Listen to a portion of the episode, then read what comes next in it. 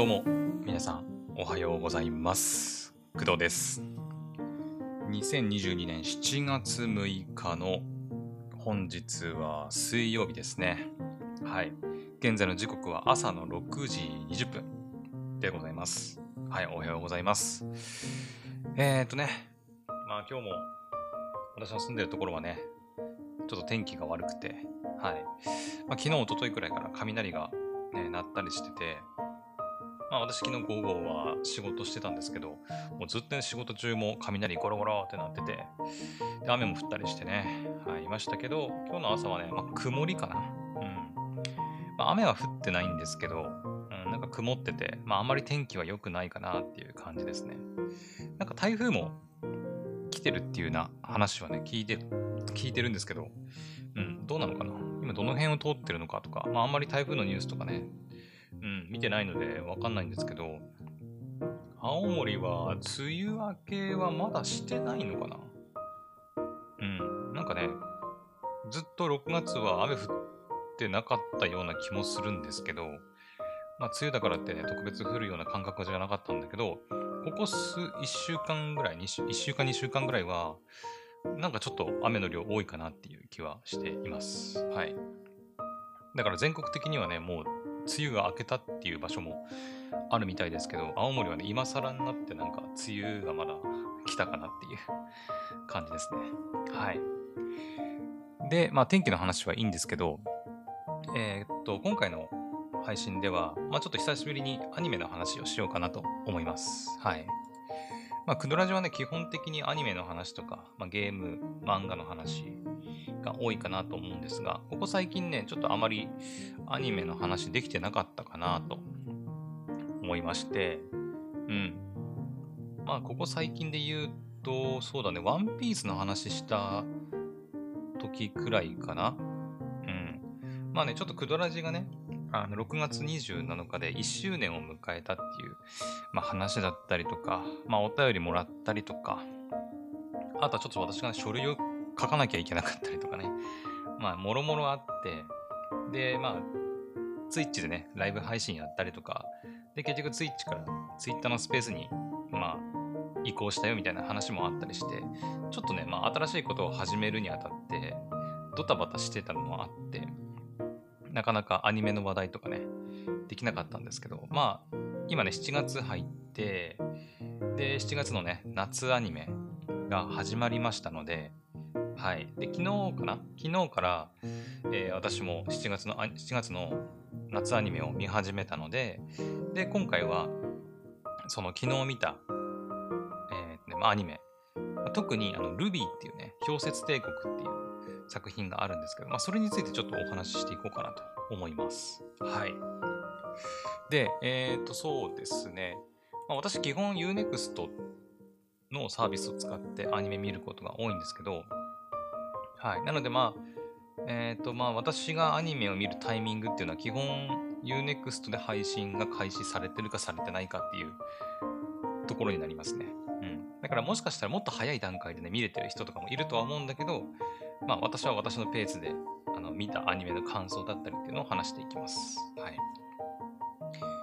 そしてですね、まだね、Unext のラインナップがまあ全部揃ってないんですよね、おそらく。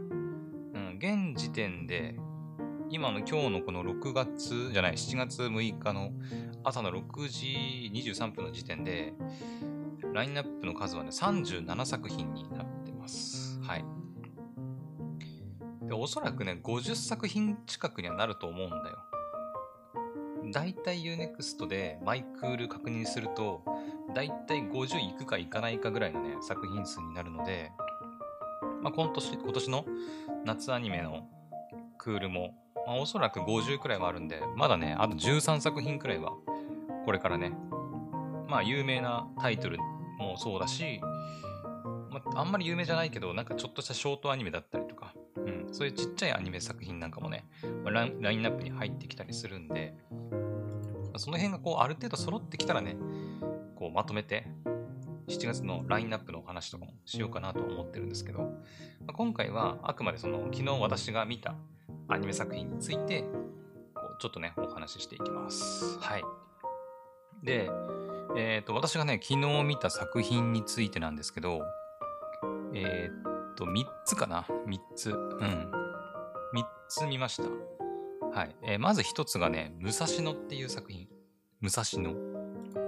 こちらはですね、武蔵野は、えっ、と、まあ、タイトルからもわかるようにですね、武蔵野。これ私あんまり詳しくないんですけど、埼玉かな？待って、武蔵野ってどこにあるの？そもそも。地名なの？えー、武蔵野。東京？武蔵野はどのあたり？えー、ウィキペディアを見ると、こうあ広辞苑によると、埼玉県川越以南。川越より南ってことかな？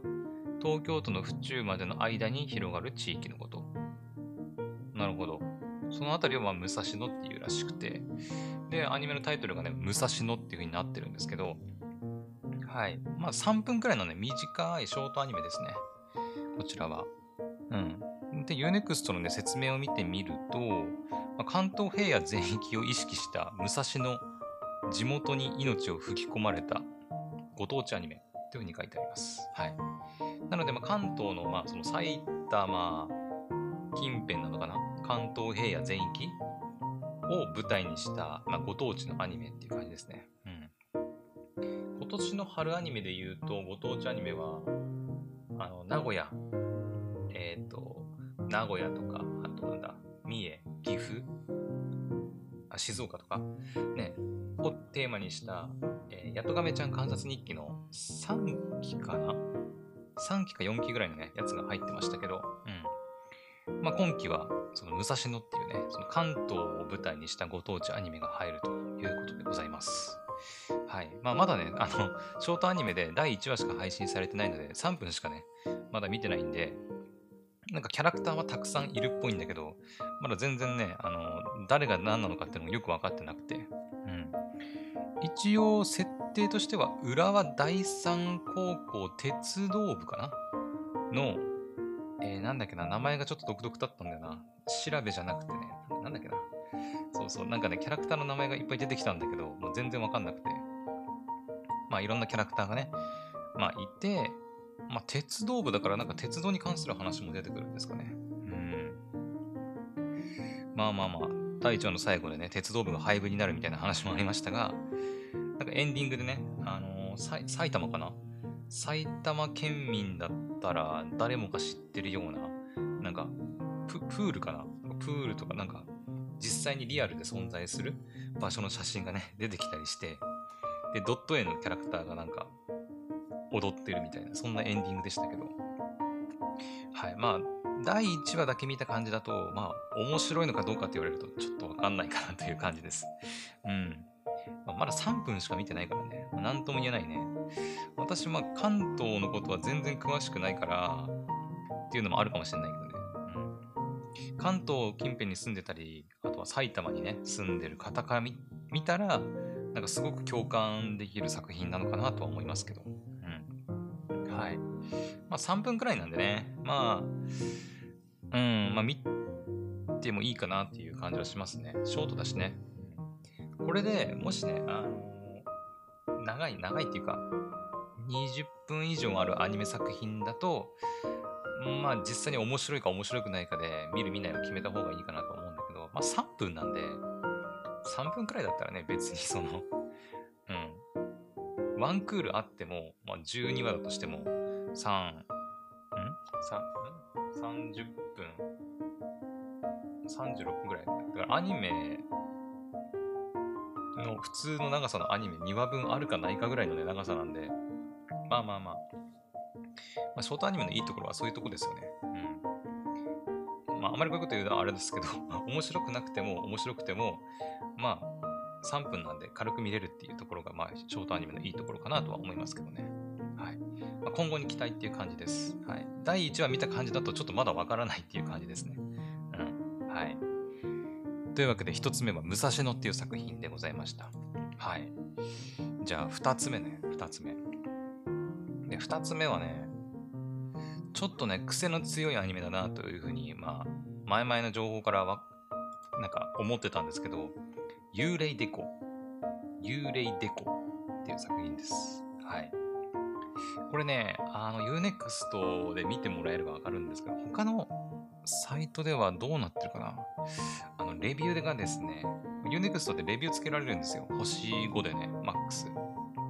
つけられるんだけど、今ね、見ると、星がね、2.5ついてます。うん。あんまりないんだけどね。星2.5っ。まあ、その誰かが2.5つけたってわけじゃなくて、みんなの平均で2.5なんで、まあ、結構、辛口なレビューついてるな。まあ、レビューっていうかその、うん、実にね、コメントつけられるわけじゃないんだけど、結構辛口なあの評価されてるなっていう感じがします。はい。ですよね。だって、他の作品見ると、まあ大体星4くらいかな。星4が多分一番多いと思うんだけど、うん。まあ超人気作品になってくると、まあ大体星4.5ぐらい。うん。平均してマックス5ついてることはね、あんまりないんだけど、まあ誰かしらやっぱその、ね、面白くないとかっていう人も絶対いると思うんで、どんなに神作品であっても。うん。だからマックス5つくことはあんまりないんだけど、超人気作品でまあ4.5、まあ、4くらいなんで、なかなかね、うん、星2.5はだいぶ低いなとちょっと感じるんですよね。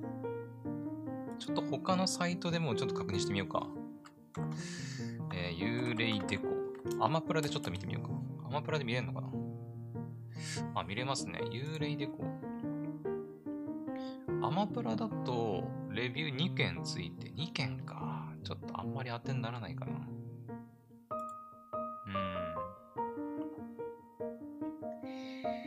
アマプラはですね、レビューもできて、かつね、コメントもつけられるんですけど、ちょっと読んでみようか。うわ、すっげえな、これ。めちゃくちゃ長いコメント書いてる人がいる。まず一つ目のコメントとしてはね、不思議なアニメっていう風につけてる人がいて、アマプラね、デジタル世界のお話、説明不足なのでよくわからないけど、ガジガジ、ラブイなどなんとなくわかる会話をするアニメ、今後に期待。まあそうですね。うん。あの私もね、1話とりあえず見ました。で見て、そうだね。あの、まあ、事前情報、まあ、PV とかをね、ちょっと見てたんで、なんとなくは、あの、内容というかね、あこんな感じなんかなっていうのは分かってたんですけど、なんだろう。癖がちょっと強いな、確かに。うん。まあさっき言いましたけど、ガジガジとかね、ラブイーとかね。まあ、ちょっと子供向け向けっぽい感じもするけど、うーん、まあ、絵もちょっと独特だしね。うん。絵も独特だし、まあ、ちょっと話の内容もなんとなくこう、まあ1話だからっていうのもあるのかな。まあ、正直なこと言っちゃうと、そんなにこう、興味を惹かれたっていう感じではないかな。うん。まあ、キャラデザのこともあるかもしれないね。うん、キャラデザ的なところもあるかもしれないけど、うん。ただね、アマプラのもう一人レビューしてる人はね、あの、星5をつけてるんですよね。うん。えゆるい絵柄だけど、ストーリーの根っこが重いとかってね。うん。そうなんだよね。まあなんか、まあ第1話だけだからね、私も見たのね。まだまだわからないことはあるんですけど、そうそう、なんか世界観はね、ちょっと、ちょっとした未来みたいな感じで、うん。なんていうのかな、バーチャル、うん、それこそ仮想空間でなんかいろいろやり取りしたりとか、うん、まあそんな世界観で、なんかゼロって呼ばれるね、なんか、なんだろうあれ、発長、うん、どう言えばいいんだろうね。ハッカーじゃないんだけど、ララブっていう、その、なんかね、まあ、リアルな世界で言うと、いいねかな。いいねを集めた人間が、まあ、そのいいねを使って、なんかお金に換算したりとか、いろんなアイテムと交換できるみたいな世界観なんだよね。うん。だからとにかく人々はそのいいねを稼ごうとするみたいなね、世界観で、で、そのいいねをこう、なんか、いいねにとらわれないというか、みたいなのがなんかゼロだったかな。ゼロっていうね、なんかハッカーみたいなちょっと謎のキャラクターが出てくるんですけど、うん。まあ、そんな感じのお話で、まあ若干確かに、こう、なんだろう、このね、レビュー書いてる人が言ってるように、確かに絵柄はね、だいぶ緩くて、ちょっと独特なんだけど、ストーリーの部分は、もしかしたらね、ちょっと今後、どうなっていくかね、ちょっとわからないよね。うん。もしかしたらもっとすごい、なんかこう、なんか、深いものがあるのかもしれないし。うんうんうん。絵柄は確かに子供っぽい部分もあって、子供向けかなって若干感じるんだけど、ストーリーはちょっと大人向けな気もしなくもないかなっていう気はします。はい。うん。ですね。まあこれもちょっと今後に期待っていう感じかな。1話見て、すっげえ面白いじゃんっていう風にはならなかったかな。うん。だからまあ3話くらいまで見てかな。3話くらいまで見て、見続けるか見続けないかっていう判断を下す感じにはなるかなとは思いますけどね。まあ1話の感じがね、2話3話と続くようであればちょっと、うん、まあ、見送る可能性もあるかなとは思います。はい。です。はい。というわけで、2つ目の作品はね、幽霊デコでございました。Unext のね、レビューはね、相変わらず本当に悪いんで、まあ、もしかしたら Unext で見てる人から人の、あの、印象としてはあまり面白くないと感じてしまったのかもね。うん、まあ1話、うん、1話だけだからね、わかんないね。今後に期待です。はい。というわけで、幽霊デコでした。じゃあ最後ね。はい。まあ今回の、えっ、と、まあ、スペースのね、タイトルにもなってるんですけど、えー、ルビー。ルビー氷雪帝国です。はい。ルビー氷雪帝国を見ました。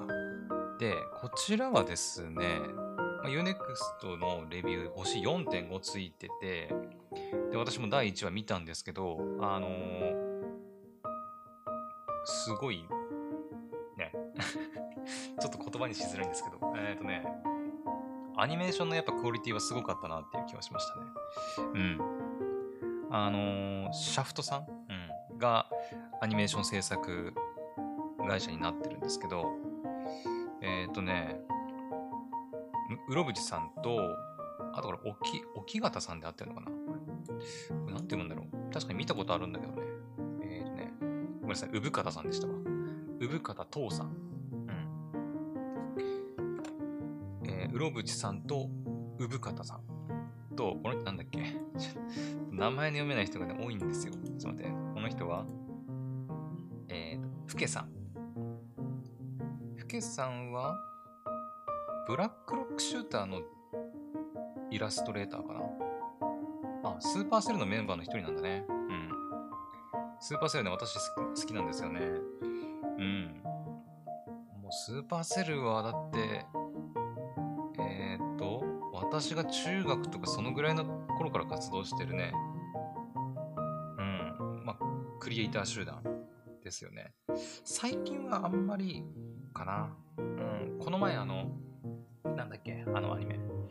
えー、とね、私見なかったんだけど、あの、クラシックをなんか擬人化したようなアニメありましたよね。えー、なんだっけあのアニメ。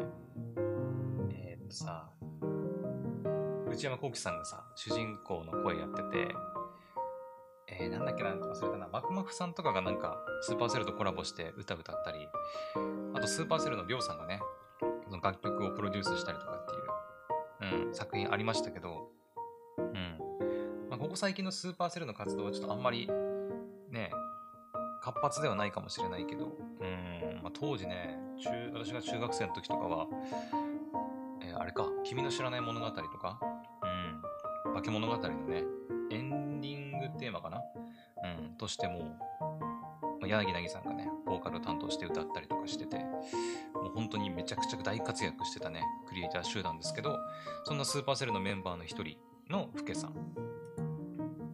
がキャラデザを担当してるのかな？あとは鈴木さんこの人誰だろう？鈴木さん鈴木俊正さんアニメーター、アニメーション演出家の方みたい。なるほど。で、あとはシャフト。まあ、このね、まあ、豪華なね、スタッフ陣で、え日本から送るもう一つの Ruby っていう風に Unext では書かれております。はい。そう。あの、Ruby ってさ、今回ね、Ruby 氷雪帝国という形でアニメーション、うん、夏アニメとして出てるんですけど、Ruby っていう作品のシリーズ自体はもうね、結構前から出てるんですよね。うん。ユニクストだとね、ま、ちょっとね、お金を払わないと見れない形にはなってるんだけど、そう、もともとはね、これは海外かな？アメリカ？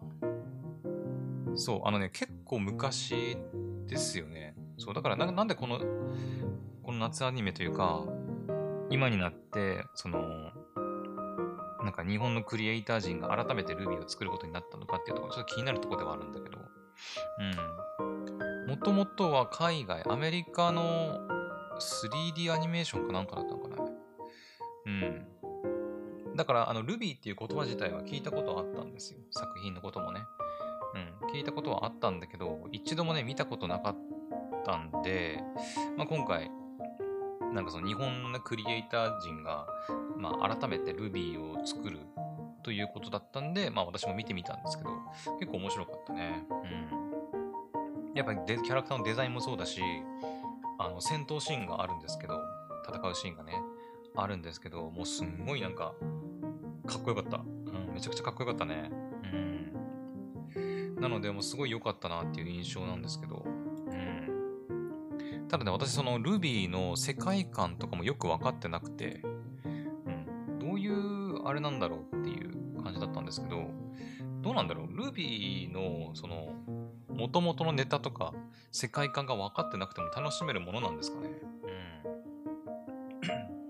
うん。まあ、第1話は、どうなんだろう、あれは。まあ、若干ね、なんかちょっと、置いてけぼりとまではいかないけど、なんか、え、このこの人ってどういうなんか組織に所属してるのみたいなね、ところもちょっと思いましたけど、まあ、今後ちょっと明らかになっていくんですかね。うん。なので、あのもしね、あの Ruby を全く知らないっていう人は、まあ私と同じような状態なんで、まあまあまあ一緒になんか楽しんでいけたらいいかなと思ってますけどね。うん。私も何もわかんないんで、Ruby。Ruby っていう名前は聞いたことあるんだけど、あの内容とかについては何にも知らないんで、何にも本当にうん。あ、そんな作品あったなぐらいの感じです。で、一応ね、Ruby の公式サイトがあって、これは、海外の方の Ruby の公式サイトですね。うん。のストーリーのね、まあ、イントロダクションみたいなのが書いてあって、えっ、ー、とね、科学と魔法が同居する世界、レムナントっていうね、世界らしくて、で、この世界には人類や獣人、動物、そしてグリムと呼ばれるモンスターまでもが存在する。人類はグリムに長い間暮らしを脅かされてきたが、現在はグリムの討伐や治安の維持を行うハンターの活躍に活躍により平和な世界が守られていた。主人公、ルビー・ローズ。これ、早見さんが声優、声をやってるキャラクター。まあ、おそらく主人公ですね。うん。ルビー・ローズはひょんなことから、ハンター養成学校ビーコンアカデミーに入学することになり、そこで出会う仲間たちと共に一人前のハンターを目指していく。これまさにね、あの、第1話の内容、じゃ内容ですね。うん。第1話はね、えー、っと、まあ、主人公、まあ、ルービー・ローズ、早見さんが声を担当している赤いテーマカラーの女の子がいるんですけど、まあ、その子が、あの、まあ、ビーコンアカデミーっていうね、ハンター養成学校に、まあ、入学するっていうが、ま、描かれていて、で、ルビー以外にもね、えっ、ー、とね、キャラクター誰だっけな。ちょっと、名前がまだわかんないんですけど、で、今度ちょっと小説帝国の方のちょっと公式サイト見ると、えー、キャラクターはこれか。キャラクター。えー、ワイス・シュニーっていうね、まあ、これは白かな。白をテーマカラー、白がテーマカラーのね、ヒカサさんが声優やられてるキャラクター、お嬢様っぽいね、キャラクターがいるんですけど、まあ、シュニーっていうね、キャラクターとか、あとはブレイク・ベラドンナ。うん、島村さんがね、声優さん声優を担当しているキャラクター。なんだ何色なんだろうね紫かな黒かなうん。そんな感じのキャラクターがいたりとか。あとはね、ルビーのお姉ちゃん。うん。ヤン・シャオロンかなえっ、ー、とね、CV は星水亜美さんですね。はい。が担当している。あ、姉妹、お姉さんではあるんだけど、異母、お母さんが違うお姉さんなんだね。だお父さんは一緒ってことか。ですよね。異母、異母姉なんて、なんて言うんだろうね。うん。お姉ちゃんではあるけど、お母さんが違うってことか。なるほど、なるほど。まあ、これは黄色かな？うん。イエローカラーがなんか、テーマカラーっぽいけどね。そんな感じのキャラクターが出てきて、で、そのメインキャラクターみんなそのビーコンアカデミーに集まるみたいなね。そんな話がまあ第1話でしたね。うん。本当にね、私もそれくらいしかわかんなくて。うん。氷雪帝国の方のイントロダクションをちょっと見てみようか。これか。イントロダクション、ストーリー。えー、っと、書いてることでも同じか。ンタを養成するビーコンアカデミーで出会ったワイス、ブレイク、姉のヤンと共にチームルビーを結成するルビー。へえ、あ、なんかチームを組むのかな？それぞれの思いを胸にハンターを目指し訓練に励む彼女たちを今までにない新たな競技が襲う。あ、待てよ。俺、ルビーってさ、えっ、ー、と、まあ、今、タイトルにも書いてあるんだけど、えっ、ー、と、RWBY って書くんだけど、これってさ、もしかして、えー、待ってよ。キャラクター、キャラク、違う違う違う。待てよ。さっきのキャラクターのページ開いて、ルビーでしょ？ルビーローズの R、うん。で、わ、ごめんなさい。うん。ワイスシュニーの W か。で、ブレイク・ベラドンナの B。で、ヤン・シャオロンの Y。で、ルビーなんだね。はあ、なるほど。そういうことか。あの、主人公のルビーが、まあ、RUBY でルビーなんで、なんか、タイトルね、ルビーっていうあれなのかなと思ってたんだけど、ちそっち違うみたいだね。そのメインのキャラクターの女の子4人いて、ルビー、あとワイス、ブレイク、ヤン、4人がいて、その4人の名前のアルファベット頭文字を取って R, W, B, Y でルビーなんだね。はあはあ、なるほど。納得。納得納得。そっかそっか。チームルビーを結成するんだね。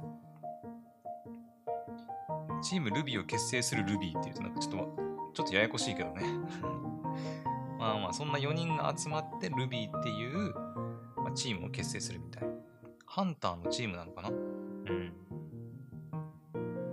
まあなんかね、あの、ルビーのお母さんはすでにもう亡くなられているみたいなね、ことも、あの、第1話では描かれてましたけど、なんかお母さんが何者なのかみたいな話も出てきそうな気がしますね。うん。まあでもなんか第1話でルビーはなんか落ちこぼれだなんだとかって自分で言ってましたけどね。うん。落ちこぼれのくせにめちゃくちゃ戦闘で戦ってたけどね。うん。なんかどんだけなんか自己評価低いんだろうとか思って見てたけど、めちゃくちゃバリバリ戦ってたけどね、強盗団とね。うん。あれだけの戦闘力があってどこが落ちこぼれなんだろうとか思ってたけど、まあまあまあ、なんか、ね、最終的にはビーコンアカデミーに入学して、うん、行くみたいですけどね。レッド、ホワイト、ブラック、イエロー。やっぱそうか。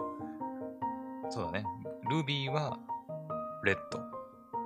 で、ワイスはホワイト。で、ブレイクはブラックだね。で、ヤンはイエロー。なるほど。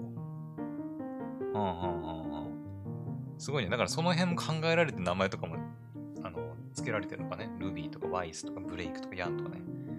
アルファベットのなんかその、カラーのね、アルファベットと、なんか、合うように作られてるのかね。いや、この辺の情報も本当に私初めて、あの、知ったんだけどね。本当に。うん。ウィキペディアとか見るとね、まあいろいろ書いてあるんだけど、まあネタバレも含まれてる可能性あるね、でもね。うん。まああんまり見すぎるのも良くないかもしれないね。内容はどうなんだろうね。あの、その、イントロダクションは確かに同じだったけど、そのこれまでさ、アメリカ？で描かれてきたルビーの、そう、ボリューム1、2、3、4、5、6、7、8まであるんだよね、ボリュームが。そう。まであって、その内容と同じなのかな？あのね、でもね、その、アメリカで作られた Ruby のボリューム、ボリュームじゃない、Ruby はですね、3DCG のアニメーションなんですけど、あの、個人的にね、まあみんながどう思うかはわかんないけど、個人的にキャラデザちょっとどうなってんのっていう。キャラデザっていうか、まあ、3D モデルなのかなちょっとやっぱ違和感あるんだよな。なんか。うん、ちょっとね、それ見ると、これ大丈夫かってちょっとなっちゃうかな。かね、まあ、悪いわけじゃないんだろうけど、まあ、ユネクストだとお有料だからね、もう有料でお金払ってまで見るもんかなっていう、ねまあ、アクションシーンとかどうかわかんないよ。わかんないけど、ちょっとキャラデザのね、3D モデリングの部分なのかなに、ちょっと違和感、うん、あるね。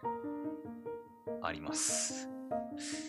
まあ、なので、個人的には、だから今回ね、氷雪帝国でアニメーション化してくれたのは、すごく嬉しいね。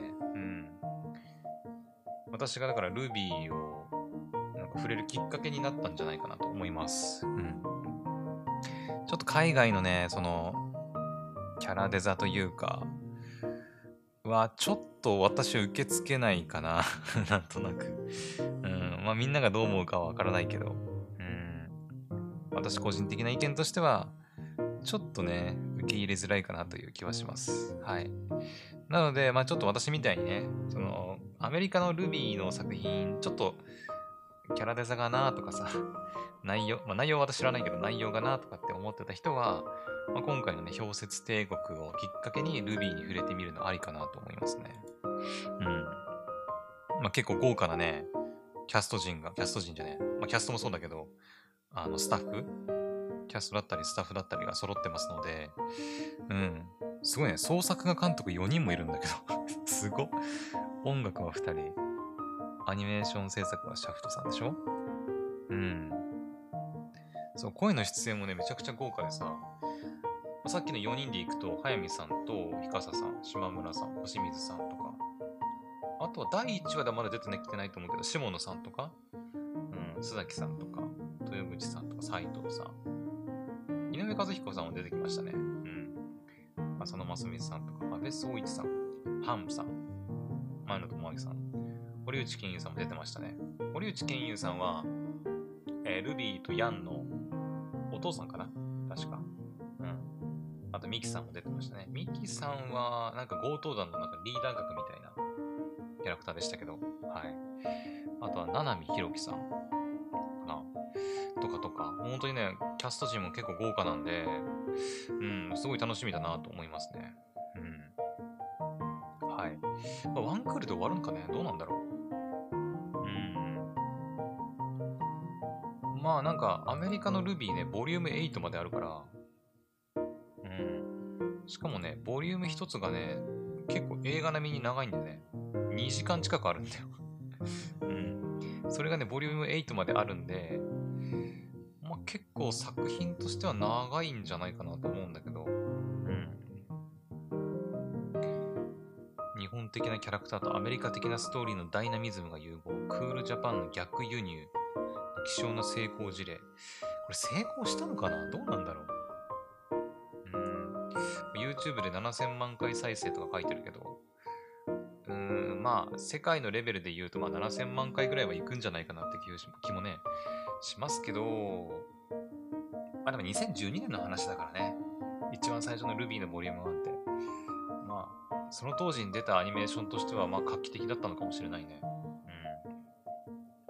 ちょっと今見ると、やっぱ他のアニメーション作品と比べるとね、ちょっと見劣りすることもあるかもしれないけどね。うん。今回の氷雪帝国ってどうだったかな ?3DCG って使われてたっけな、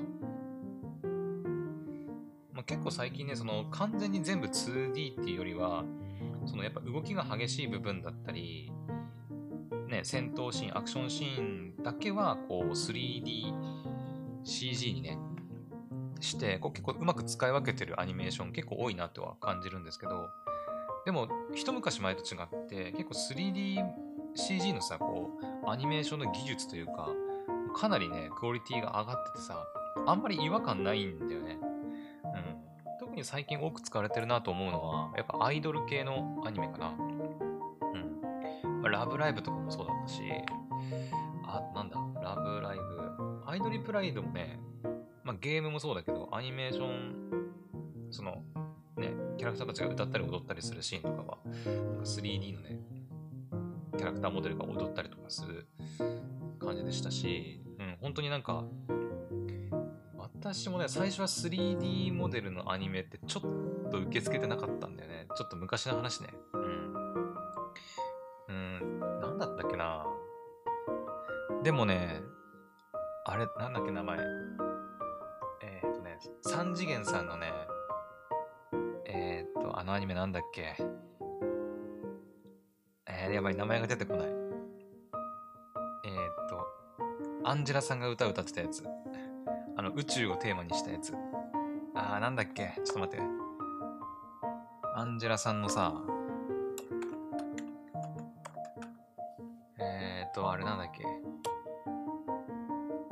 アンジェラさんのファフナーじゃない。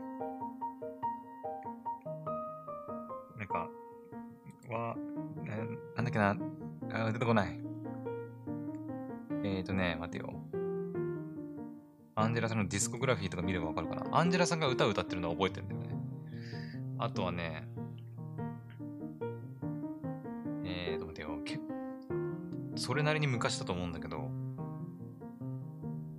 えっ、と、アジンじゃなくて、まあ、アジンもそうだね。アジンも、えっ、と、アニメーション会社確か3次元さんじゃなかったっけ？ポリゴンピクチャーズだったっけ？あ、シドニア、そうそうそう、思い出した。シドニア、シドニア。うん。シドニアの騎士っていうね、作品がありまして、シドニアの騎士っていつだ？シドニアの騎士ってもともとアニメやってたのいつ？アニメ版第1期2014年か。ということは6年、8年ぐらい前だね。うん。そう、8年ぐらい前にやってたシドニアの騎士っていう作品があるんですけど、まあ、今回はね、その Ruby とは全然直接関係ないと思うんだけど、二平勉先生だ。そうそうそう。二平勉先生。当時ね、あの、桜彩音さんが出てて、そあと、あ、ルビーにも出てる須崎彩さんがね、出てるんですけど、が二人でね、あの、このシドニアの騎士の、ラジオやってて、そういろいろね、ラジオも聞いたりしてましたよ、私。うん。あれ、あやねる出てたよね。あれ出てなかったっけ？あれ？ちょっと待って、アヤネル出てなかったかな、私の勘違いかな？ちょっと待ってあれ出てないかも。あれ？須崎さんが出てるのは覚えてるんですけど、あれ？ちょっと待ってよ。なんか勘違いしてる私。あれ？シドニア？えー、待てよ。全然関係ないけど、えー、ラジオでしょシドニアのラジオって、あ、出てる出てる。そう。あやとあやねの秘密の光合成ってやつね。そうそう。ありましたね。合ってる合ってる。よかった。記憶の違い、の間違いじゃなかったわ。うん。まあ、そのね、あ全然関係ないけど、その、シドニアの騎士っていう作品があって、まあ、それがね、えー、まあ、いわゆるその 3DCG のアニメーションなんですよね。あ、3次元さんじゃない。ポリゴンピクチャーズか。ピクチャーズさんか。あれ ?3 次元さんってなんだっけ？あれ？なんかいろいろ記憶が混濁してるな。3、3次元アニメーション。アニあアニメ会社。3次元さんってなんだっけ？あ、3次元さんはバンドリか。あれ、バンドリもさ、昔は 2D のアニメーションだったっけ？どうなったっけ？忘れたなもうね、最近のね、バンドリのアニメは、もう、全部ね、もう3次元さんが 3DCG のアニメーションで作ってますけど、うん。今すごいよね、3DCG のアニメーションのクオリティね、本当に。そう、最終的に言いたいのはそこなんだけど、私はその、だからシドニアの騎士で、ポリゴンピクチャーズさんが作ったもうフル 3DCG アニメーション、シドニアの騎士を見て、あ、3D のアニメーションってもうここまで来たんだと。うん。あ、こんなに 3DCG でもこんなに面白いアニメって作れるんだなっていう印象を受けたのは、だからシドニアの騎士でしたね。うん。そこからはもう 3DCG のアニメだからって言って毛嫌いせずに見るようになりましたね。うん。それまではやっぱりその 3DCG に対するちょっと偏見じゃないけど、なんか、え？ー、3DCG? みたいな。なんか違和感ありまくりのアニメなんでしょうみたいなね、感じだったんだけど、もう、今となってはね、もう当たり前になってきたからね。うん。そうそう。最近ちょっとね、見始めてる、それこそ、あの VTuber のさ、ホロライブかな。えー、ホロライブのね、アニメがあるんですけど、私も最近見始めたばっかなんで、にわか中のにわかなんですけど、え、ホログラだったかな。ホログラっていうね、そのホロライブに出てくるキャラクターたちのなんかちょっとしたアニメーションみたいなのがあるんですけど、まあ、それのね、アニメも全部こう、まあ、VTuber たちですから、3D モデリングのキャラクターたちがね、動き回ったりするアニメで、うん。いや、本当に 3DCG のアニメって、もうすごいなと思いましたね。まあ、私はアニメーションをね、自分で作ったりすることはないし、やったこともないからね、その 2D のアニメーションの方が作りやすいのか、それとも 3DCG のアニメーションの方が、まあ、作りやすいのかみたいな。うん。まあ、どれぐらいコストがかかるのかっていうことに関しては全然わかんないんだけど、うん。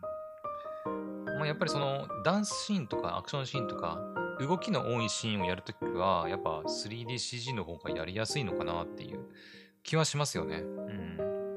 実際だってそういうシーンで 3DCG 3D モデルがね、動いてること結構多いなって感じるんで、うん。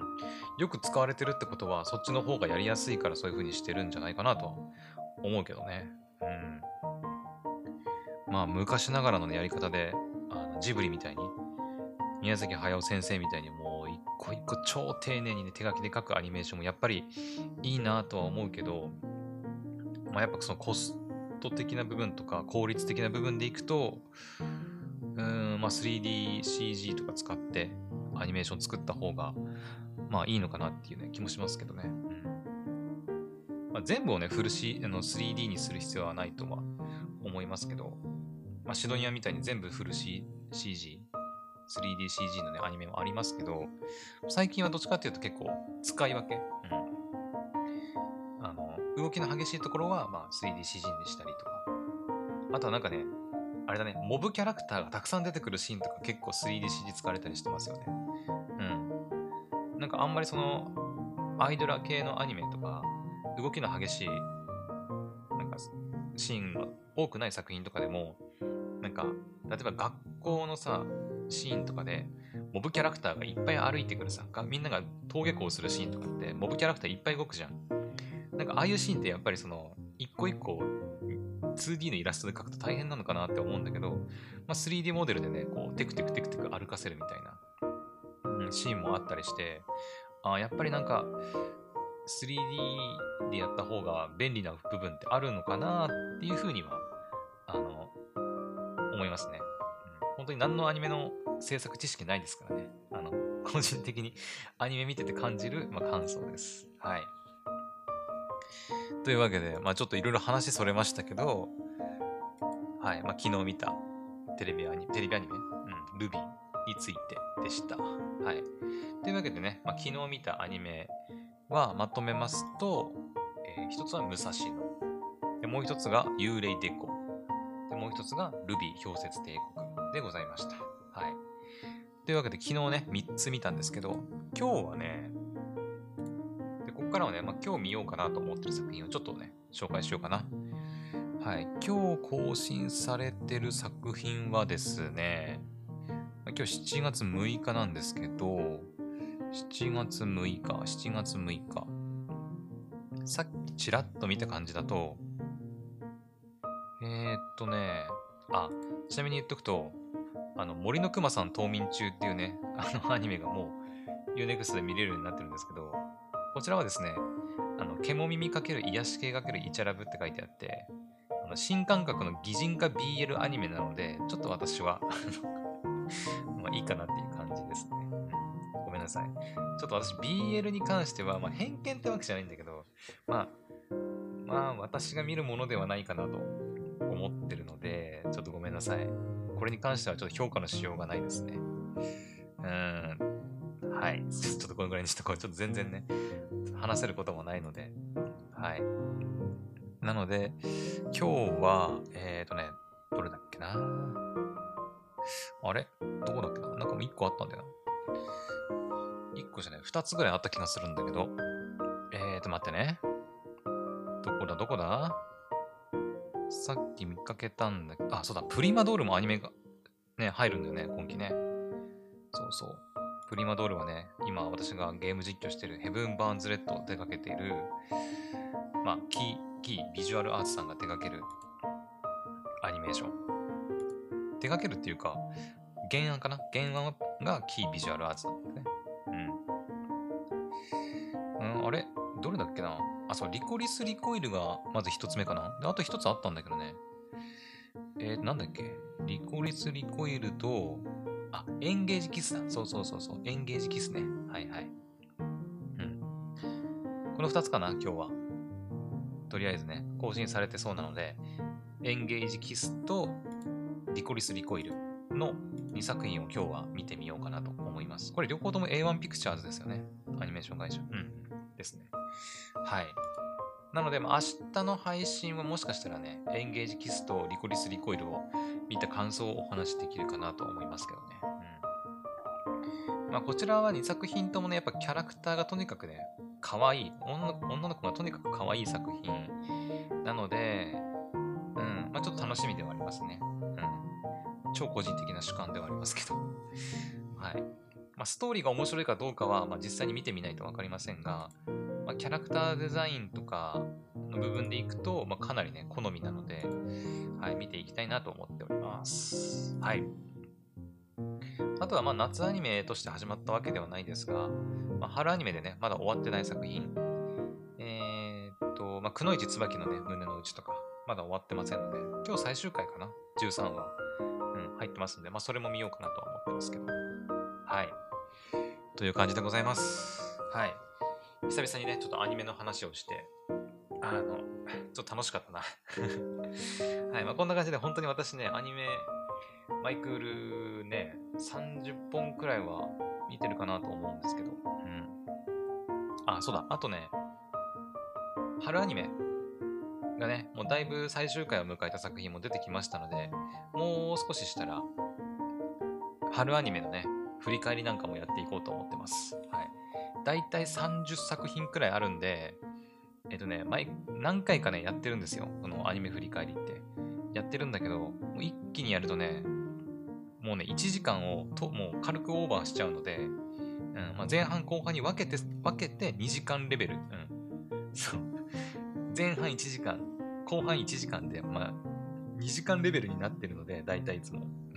なので今回はちょっとそれを踏まえて、あの前編、中編、後編に分けて、うん。まあ大体 10, 10作品、10作品、10作品ぐらいの風に分けてあのご紹介していこうかなと思っております。はい。まあ、なので、1時間はいかないとは思うんだけどね、まあ、その分3、3部作後、ん？違う、なんだ？前中後編になってるかなと思う。ちょっとあんまりうまく言えないんだけど、になってるかなと思いますので、はい。ちょっとお楽しみにっていう感じで。はい。という感じですかね。はい。というわけで、えー、今回の配信はここまでにしたいと思います。それでは、また次の配信でお会いしましょう。バイバイ。